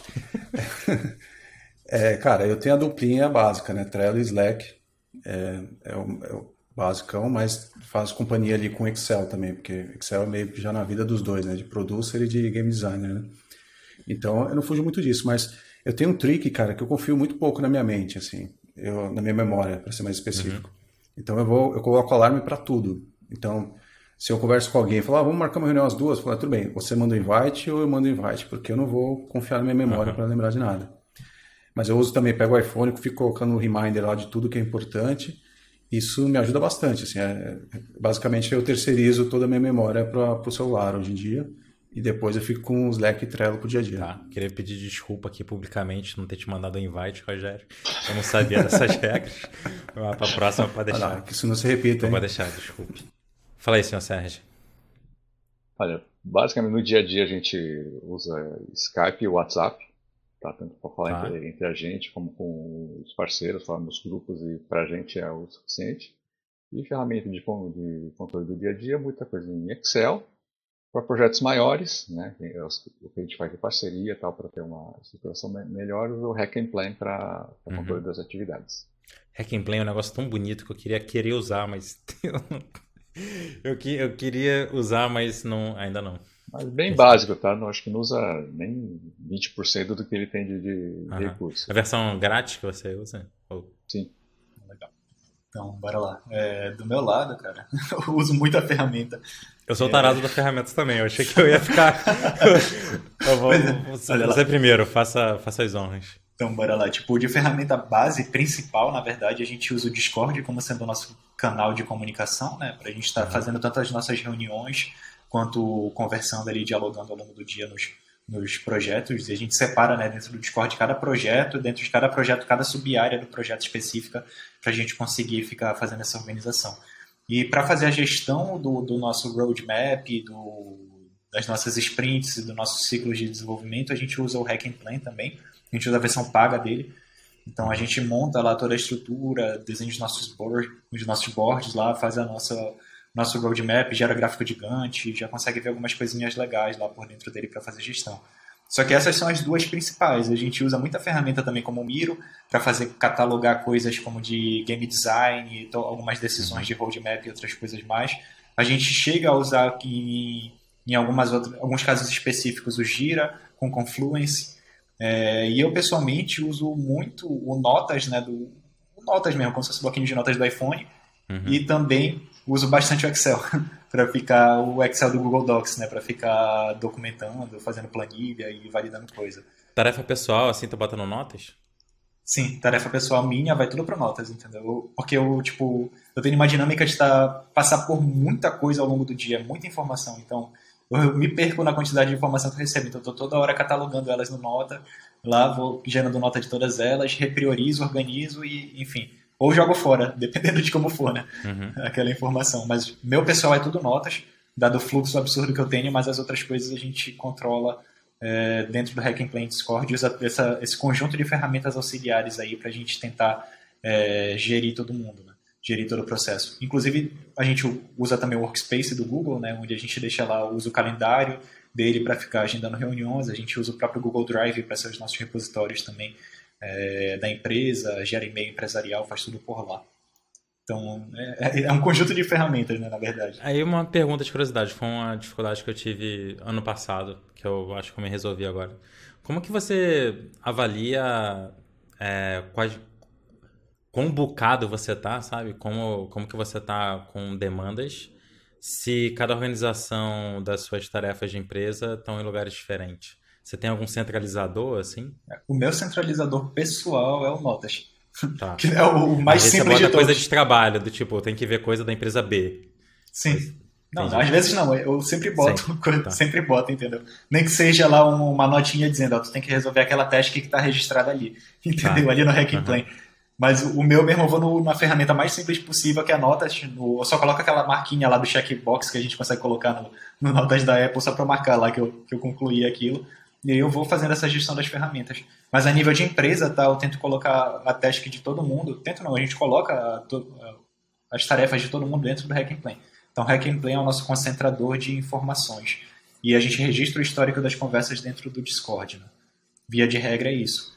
E aí entra as ferramentas auxiliares que eu falei, inclusive usando Figma, Adobe XD também e algumas outras coisas mais. Legal. Aqui, aqui a gente está no Slack. Acho que é uma das principais ferramentas de trabalho, assim, de maneira geral. O motivo da gente usar Slack não Discord, para mim, é só não misturar com, com outros grupos que você possa estar pessoalmente, né? Tipo, essa ideia de... Como, como a gente está no, no digital, né? É, eu acho que o programa, né, o aplicativo, e aí é uma opinião minha, né? Tipo, já vi aí que você usa o Discord. Mas eu acho que o programa o aplicativo, assim, de maneira geral, tem, tem uma função quase que física, né? De ambiente físico, sabe? Porque é lá que as pessoas vão estar interagindo, né? Então, desde o começo eu tive essa ideia de que faria, ia ser melhor usar o Slack só para... Né, você não tem Slack de uma coisa aleatória qualquer, geralmente você tem Discord, né? Mas, enfim, a gente usa o Slack como uma das principais bases, assim. Tipo, a gente paga o Slack principalmente por causa do histórico, né? E a gente usa muito histórico, assim. Pelo menos eu uso pra caramba. Pra, pra fazer alguma pesquisa de alguma coisa que já foi falado, tem, tem a divisão lá de quais foram os arquivos de vídeo que já foram compartilhados no canal, né? E até culturalmente, assim, todo mundo tem bastante o hábito no estúdio de compartilhar o tempo todo o que tá fazendo, né? Então, em termos de progresso, né? Então, sei lá, um programador vai fazer uma feature, gastou três horas fazendo alguma coisa, ele grava um vídeo e joga no Slack. Ah, tô fazendo essa feature aqui, tá mais ou menos assim, tô com essa dificuldade. Às vezes é só um like que ele ganha, né? O pessoal só, ah, legal, isso aí. Então a gente usa, a gente usa muita mãozinha italiana, assim, tipo, não, tá ficando, tá ficando legal isso aí. É, ou então, enfim, umas figurinhas próprias que a gente fez com a foto do pessoal, enfim. É, coisas que jamais ficaram públicas. Mas bom, é, mas às vezes é só um incentivo, ou às vezes tem um feedback relevante, né? Que a pessoa dá e só por ela estar tá compartilhando o que está fazendo, né? Alguém pode falar, tipo, pô, mas isso aí não vai complicar na hora de fazer o level? Isso aí. Como é que eu faço essa parte de arte se você está programando assim, né? Às vezes gera conversas, né? Esse, esse é o, o ponto que acaba funcionando muito no Slack, né? Pra, pra gente. Para reunião a gente usa o Zoom, Nada muito contra nem a favor. Eu queria usar outra coisa, mas eu já testei outros e não curti muito nenhum. Eu queria muito usar o do Slack, já que faz parte da versão paga, né? Só que é uma porcaria, muito ruim. Eu já tentei bastante, assim, a, a conversa por vídeo no Slack. E pra gente não rolou. E o Zoom acaba funcionando bem. Né? Então, tipo, para reunião é, é sempre. O, o, o, Google Drive lá, qual é o nome? É Workspace? Não, Google Space? É, é o Workspace do Google o Workspace do Google também, para arquivos de maneira geral, mas é, é mais para é mais para subir dados, para subir arquivos, para subir coisas, né, como backup. É, ou então para fazer alguma planilha, algum documento que vai ser compartilhado externamente, tipo coisa financeira, alguma coisa assim, geralmente vai parar lá. E aí, pro, como base de conteúdo, né, a gente usa o Notion, que tem, tem, tem vários estudos assim começando a, a usar um pouco mais, que é basicamente um. Não sei se vocês três conhecem, mas é basicamente um, um aplicativo de. Como, como, que tem como base notas. Aí, Lucas, quem sabe? Usa como base notas, né? Tipo um Evernote da vida, assim por diante. Só que com recursos típicos de outros ambientes, né? Então, tanto dá para colocar arquivo lá, arquivo de vídeo ou qualquer outro tipo de arquivo. Então funciona como backup também. Tipo, você pode subir um ponto zip, sabe? Aí fica na nota, como se fosse uma linha da nota, né? O arquivo, ponto zip, enfim. Quanto também criar, criar boards, então dá para fazer Kanban, dá para fazer qualquer coisa lá. Então a gente organiza as coisas por lá e a gente é, or, é, organiza muito coisa em formato de notas, sabe? A gente tem notas de como fazer determinada coisa, ou notas de. Que é, que é a conclusão de uma determinada discussão que a gente teve. Então ali tem o racional da tomada de decisão, sabe? A gente acaba usando muita coisa assim também. E aí, e aí mais pessoal, eu começando a usar bem mais agora calendário. E o calendário é mais para mandar eu parar de trabalhar do que para mandar eu trabalhar. Então, os, as principais notificações, ou as principais organizações lá, tá associada a tentar um dia chegar no nível do Rogério, de não, hora de começar a trabalhar, não, hora de terminar de trabalhar. Eu estou tentando fazer isso de maneira geral. É, uma coisa que ajudou muito foi tirar o Slack do celular. Então, assim, se alguém, se teve incêndio, vai pegar fogo. Não, tô brincando, assim, pessoal tem o WhatsApp, se for incêndio de verdade, o pessoal vai mandar uma mensagem. Mas Slack no celular, parada que, cara, eu, eu, e aí tem um ponto de gostar de trabalhar, né? Não tem essa de ver a mensagem não, não dar um feedback ali, tipo, enfim. Então isso aí foi, foi bem bom também. E como organização de tarefa pessoal, eu uso Things, que eu não sei se alguém conhece, que é um programa bem antigo de Mac, assim, que evoluiu muito, assim, já ganhou vários prêmios de design e tal. Também coragem, dia desse aí, comprei, que é caro, tipo, uns 300 reais, sei lá. Comprei. Mas mudou muito, assim, para mim. Porque a dificuldade que eu tinha, que aparentemente o Lucas não tem, mas enfim, a, a, dificuldade que eu tinha bastante era. Eu organizava uma empresa toda bonitinha, né? Tipo, eu tenho três empresas, entre aspas, no sentido de tem duas empresas de verdade, tem a minha vida pessoal, né? Que assim, uma coisa a ser tocada, né? Digamos assim, a, a ter metas e assim por diante. E aí eu fazia um trabalho todo bonitinho de planejamento em qualquer um desses três, sabe? produção de jogos, ou uma minimal ou pessoal. Aí fazia um todo bonitinho no outro, um todo bonitinho no terceiro. E aí era impossível de implementar os três, né? E aí gerava overwork, né? Gerava trabalhar demais. E aí eu, eu notei que isso acontecia porque eu usava ferramentas diferentes para organizar cada coisa, sabe? E aí hoje o Finks é o meu agregador. Então, tanto tem lá os projetos separado por projetos pessoais, misturado com da empresa A, misturado com da empresa B, mas tem uma prioridade que é a prioridade do meu tempo, né? Então, assim, não, tem problema que esse projeto é a prioridade da empresa A se, sei lá, saúde é prioridade geral, certo? Então, isso aqui tem que ficar acima, inclusive, da prioridade da empresa A, sabe? Então, esse tipo de organização só, só consegui fazer quando eu trouxe tudo para um agregador de tarefa barra projeto. E às vezes tem projeto, projeto da empresa nesse Finks, que é, sei lá, ver, ver as tarefas que tem que fazer sobre assunto tal, né? E aí eu vou para o Notion, e aí vejo lá o que tem que ser feito, aí trabalho dentro das horas que estão no calendário lá, de, sei lá, nove a meio-dia, dia tal, trabalho, empresa tal, né? E aí eu vou, vou tentando organizar assim. Mas esse é o ideal, né? Sem, sem, sem sem querer dizer que eu faço isso daí todas as semanas, mas estou na terceira semana que tá fluindo bonitinho, assim. Só uma vez aí, vai dar merda. Não, não, é que eu não tenha problema, viu? tipo, pra fazer essa gestão, porque problema a gente tem de sobra aqui, né? Mas a gente está sempre resolvendo, a gente está sempre buscando a solução. Acho que essa que é a diferença. Excelente. É, eu, eu acho que vale uma menção honrosa aí, já que a gente está falando de, de ferramentas. Menção uma que eu conheci aí nos cursos. Foi muito bom. Uma menção honrosa. Uma que eu conheci é, nos cursos do Rafa é o Milanote, que tem me ajudado bastante agora a fazer conceito de jogo, cara. É uma ferramenta super visual, então para quem trabalha com criatividade e conceitualização, funciona bastante. Recomendo para todo mundo aí. Excelente. Legal, cara. Eu acho que é um pouco do que o Miro faz também. Não sei se você já tiveste a experiência de usar o Miro. Sim, sim. É legal. Uhum. Muito bom, pessoal. É, queria agradecer vocês, assim. É, eu tenho certeza que pessoal que está ouvindo certamente extraiu alguma coisa. E eu acho que são, é, é um tópico tão importante, né? Até o Lucas brincou aí de ah, tá ficando filosófico agora e tal. Mas aqui é um, é um ponto que impacta numa magnitude tão absurda a vida, né? Que às vezes pensar de um jeito diferente ou conseguir otimizar determinada coisa vai mudar para. Às vezes é um período curto de cinco anos, às vezes é a vida inteira mesmo. Né? Uma pequena mudança de hábito, uma pequena mudança de como abordar a vida, ou como abordar o trabalho, ou como abordar a gestão de projeto, qualquer coisa. Então, eu espero que você aí assistindo, se tiver pego uma coisinha assim, lembra que só saber não, não conta, né? Tem que aplicar e ver o que acontece e ver o que funciona para você. Mas eu queria agradecer é, Sérgio, Rogério, Lucas, pelo tempo de vocês, para a gente bater esse papo. Aproveitei e fiz várias perguntas que eu queria fazer também, né? Na Next Level, geralmente vocês fazem pergunta para mim, não sobra muito espaço para eu fazer, devolver. Então aqui aproveitei para pegar de volta. Então, não sei se vocês querem falar alguma coisa final, assim, antes da gente concluir, mas queria agradecer vocês pela participação. Valeu.